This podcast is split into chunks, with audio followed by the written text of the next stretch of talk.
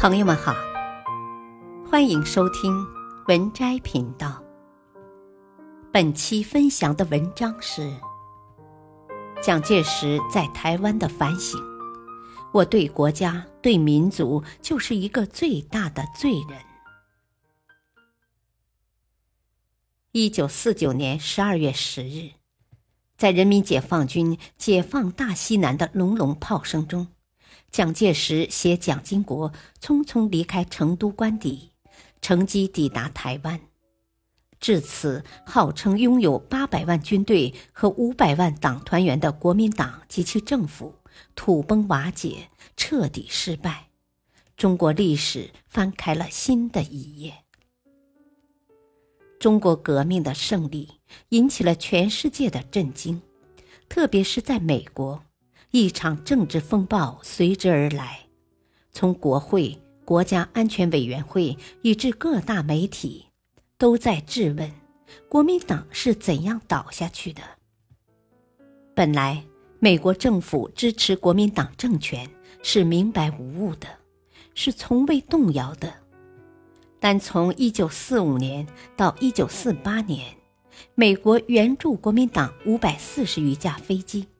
六十九个师的武器装备，希望国民党能够长期统治中国，以维护美国在中国以至在远东的利益。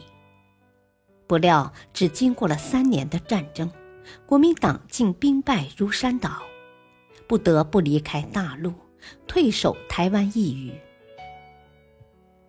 在这种形势下，以麦卡锡为首的右翼势力向美国政府提出了质询，并掀起了反共浪潮。首先受到攻击的是被称为“三个出卖了中国”的约翰，即范宣德、戴维斯、谢伟志；接着是对传媒界、文化界、影视界的许多政治人士。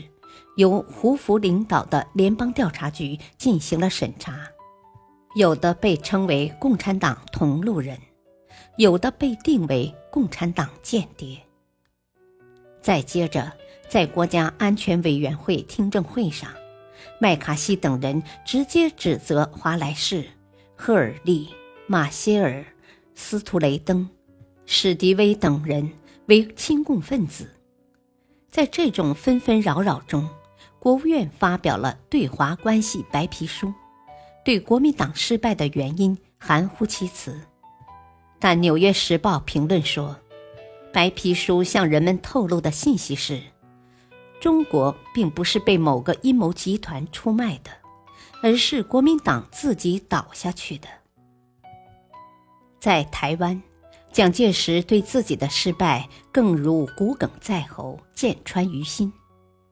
离开大陆前，蒋经国慨叹道：“大好河山，几无立锥之地，且溪口为祖宗庐墓所在。今一旦抛别，其沉痛心情，更非笔墨所能形容。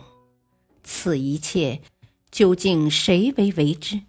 孰令治之？”到台湾后，蒋介石慨叹道。我们的整个大陆都沦陷了，究竟我们大陆的这种悲剧、这种浩劫是谁为为之？孰令治之？那么，蒋介石的败退到底是谁为为之？孰令治之的呢？光慨叹是不行的。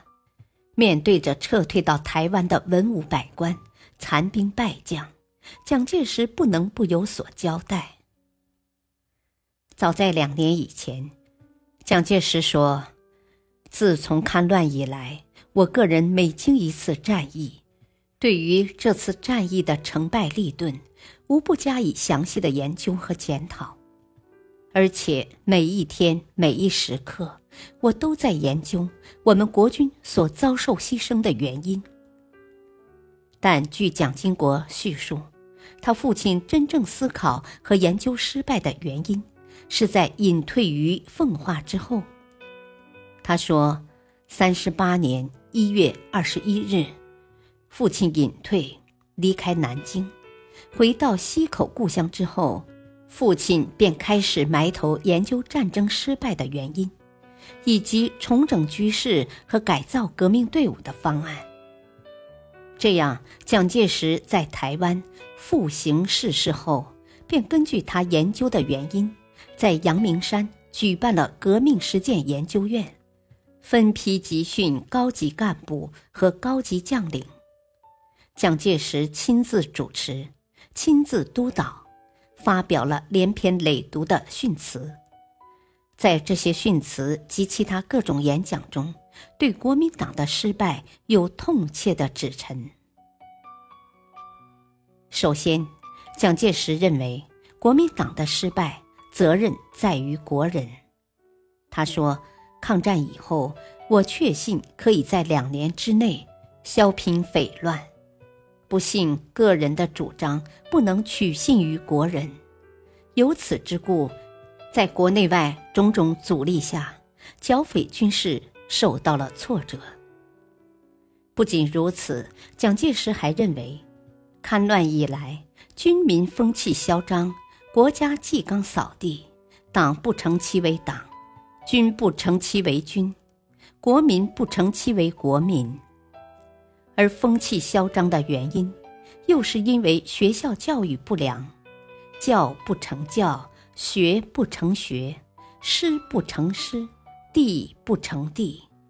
所谓校风校规，扫地殆尽，师道人格荡然无疑，足至今日国破家亡。蒋介石的这些分析，真是一竿子打翻一船人。党政军学无一幸免。说党不成其为党，军不成其为军，似已稍有过分。而国民怎么就不成其为国民了呢？国民党以国民为号，国民政府以国民为纪。如果国民不成其为国民，那么这个党、这个政府的最高领导者又成了什么呢？其次，蒋介石认为，国民党的失败在于国民党本身的腐朽。他说：“抗战胜利以来，我们一般同志精神堕落，气节丧失，把本党五十年的革命道德精神摧毁无余，甚至毁法乱纪，败德乱行，蒙上欺下，忍心害理。”他说。我们党和团的组织复杂、散漫、松懈、迟钝，党部成了衙门，党员成了官僚，在社会上不仅不能发生领导的作用，反而成了人家讥笑侮辱的对象。他甚至气愤地说：“自抗战以来，本党在社会上的信誉一落千丈。”我们的革命工作苟且因循，毫无进展。老实说，古今中外，任何革命党都没有像我们今天这样的没有精神、没有纪律，更没有是非标准。这样的党，早就应该被消灭淘汰了。过去在大陆，国民党是不能被批评的，因批评国民党而被逮捕。囚禁、暗杀的不计其数，甚至连国民党内元老级的人物，如胡展堂、李济深、邓演达等，也在所难免。到台湾后，蒋介石自己批评起来了，虽然只是泛论，没有具体指出诸如搜刮民脂民膏的孔宋家族，残民害民的中统、军统特务。勾心斗角、争权夺利的上层官吏，但能指出国民党的腐朽，甚至认为早就应该消灭淘汰，也算是一点进步。再次，蒋介石认为国民党的失败是由于国军的作战不利。他说：“目前我们部队的情形，各长官嫖赌吃喝无所不为。”尤其是赌博一项，香烟成风，共军的纪律那样严肃，而我们的军纪如此废弛，试问，这样的军队怎么能不被敌人所消灭？他说：“军民感情的隔膜，可以说恶劣到了极点。我们国民领导军原是以爱国救民为目的，而事实的表现，不仅不能爱民，而且处处扰民害民。过去对国军也是不可以批评的。”早在一九四六年，蒋介石说：“共党在国内外大肆虚伪的宣传，说本党如何专制，政府如何腐败，政治如何黑暗，尤其侮辱我们国民领导军如何扰民，甚至说我们军官人人都营私舞弊。到了台湾，他大讲特讲军不成其为军的种种表现。”这至少证明，过去人民对国民党部队的厌恶，并非虚伪的宣传。在指责国军的作战不利时，蒋介石对高级将领的批评尤为严厉。他说：“我们此次大失败的耻辱，不仅是由于一般党员丧失了革命精神，背叛了革命主义。”尤其因为我们多数将领气节扫地，廉耻尽丧，败德乱行。蒋介石历来提倡不成功便成仁，因而对那些临战而未成仁的将领特别愤恨，即使是嫡系亲信，亦不肯有所宽宥。以汤恩伯为例，他称得上是蒋介石的心腹爱将。在国民党败退前夕，他不仅向蒋介石密告了自己的恩师陈仪，而且帮蒋介石秘密运走了国库所有的黄金、白银与外汇，最后将华东地区的国民党残余部队带去台湾。所以，蒋经国曾称汤恩伯为“国之干城”，说父亲隐退之后，教我们办理的第一件事。就是把定海的飞机场建筑起来。到了淞沪弃守，汤恩伯将军的部队就是靠了由定海起飞的空军的掩护，才安全的经过舟山撤退到台湾，而成为现在保卫台湾和将来反攻大陆的一支重要兵力。假使这一支队伍在上海就牺牲了。对于我们重建武力将增加很多困难，乃至我们能否安然度过三十九年至一九五零年上半年那一段最暗淡的时期，也许都成了问题。蒋经国在这篇文章里着重描述了蒋介石对汤恩伯的爱护和倚重，但蒋介石本人并不如是观。一九五四年，汤恩伯在日本病逝，蒋介石发表演说道：“假使汤同志当时能够在他指挥的上海保卫战最后一个决战阶段牺牲殉国的话，那对他个人将是如何的悲壮，对革命历史将是如何的光耀。可惜他当时在上海撤退的时候，未能为主义。”为革命捐躯殉职，却在五年以后的今日病死日本。虽多活了一些日子，但失去了一个为国家、为民族、为千秋历史重若泰山而死的机会。真是天威难测，连自己的儿子也摸不准。又一次。蒋介石把在大陆的失败还归咎于知识分子。他说：“我们在大陆的失败的最后症结，就是在学校教育。当时在校的青年和教授们，几乎大半都做了共党的外围，成为敌人的工具。”他说：“一般知识阶层随风逐浪，道听途说。”以共党所好好之，以共党所恶恶之，以共党之事为事，以共党之非为非，就是这样断送了我们的大陆。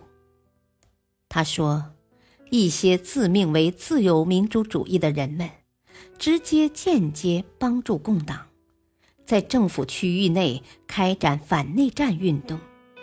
政府为剿匪的动员，特别是征兵征粮，到处遭受这一运动的阻碍。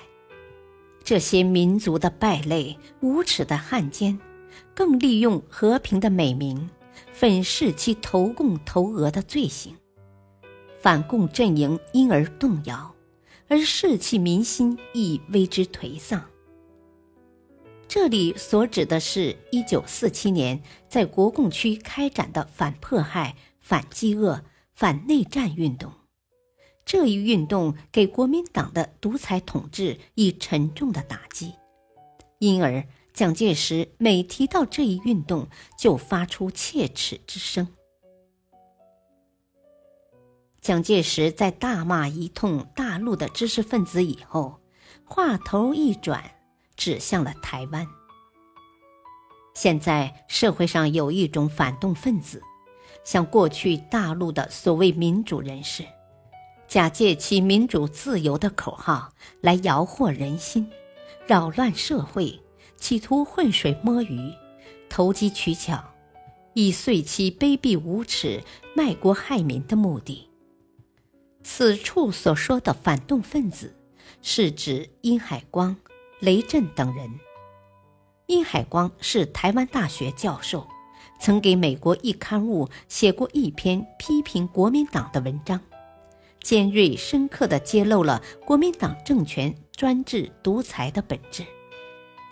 雷震算不上什么知识分子，只是与知识分子交往较多。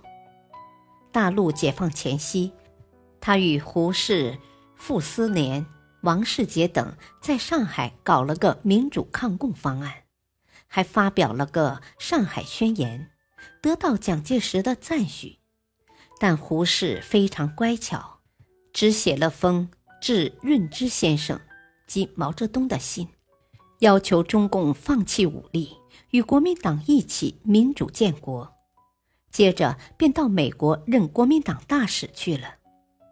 雷震不知自怜，到台湾后创办了《自由中国》杂志，鼓吹民主政治，甚至还想组建一个新党。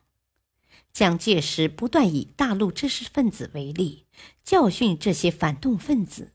后来忍无可忍，把雷震逮捕下狱。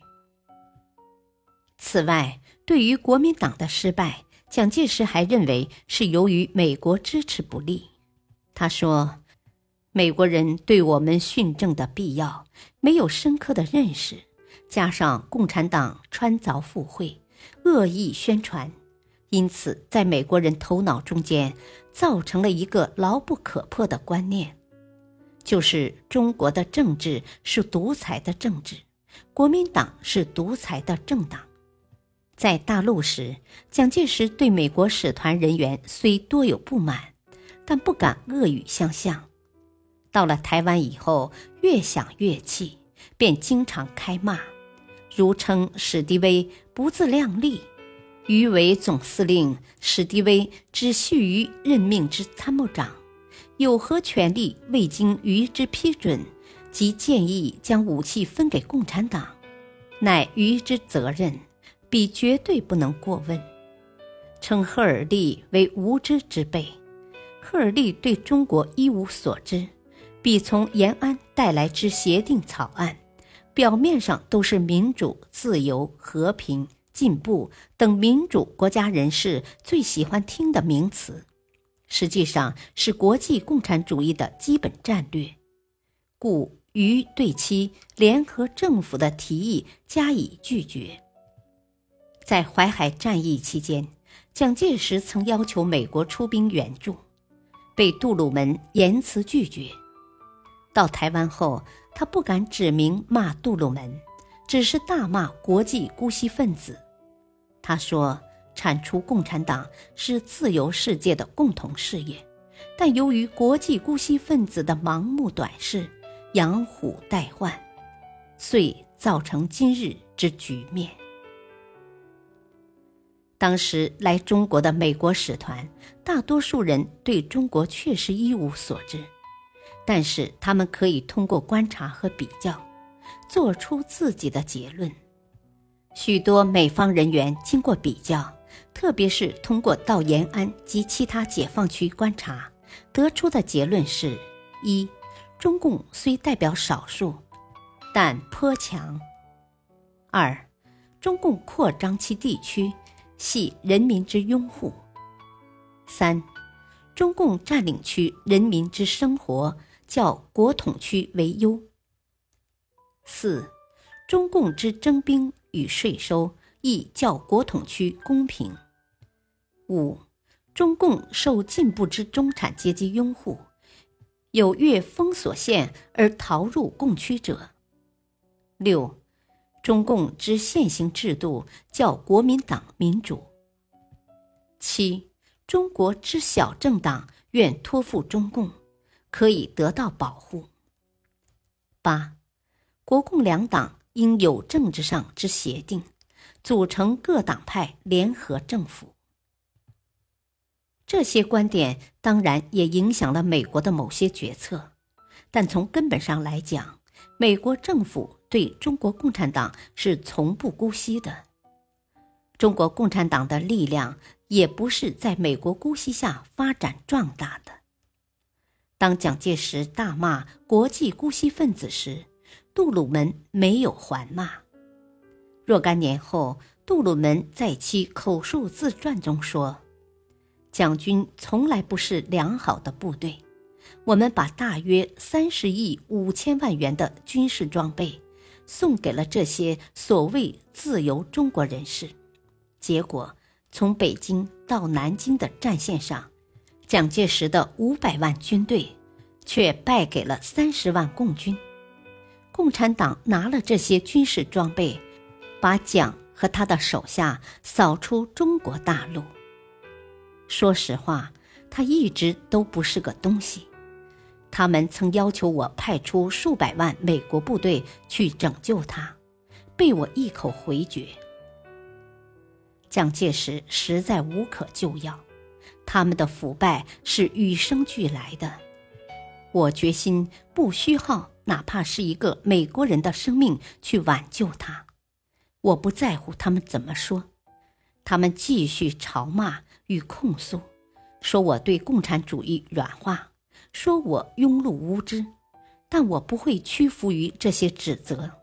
对于蒋和他的一伙人，我从来没有改变过自己的看法。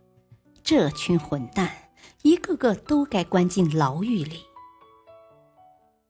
蒋介石在检讨国民党在大陆的失败时，也表现了自责的精神，如在如何纪念国父诞辰的演讲中说。在今日纪念国父八十六诞辰的时候，不仅主意未行，历史垂绝，就是整个的革命基础都将要在我们手里毁灭了。不知道大家对此残酷的现实曾经检讨过没有？在我个人来说，至少我对总理、对主义、对国家，以致对我们的民族历史。都是一个最大的罪人，因此我每天无论怎样繁忙，总要抽出一段时间来作为反省忏悔的功夫。本篇文章选自微信公众号“聊道德经、易经、佛经”，文章摘自《炎黄春秋》。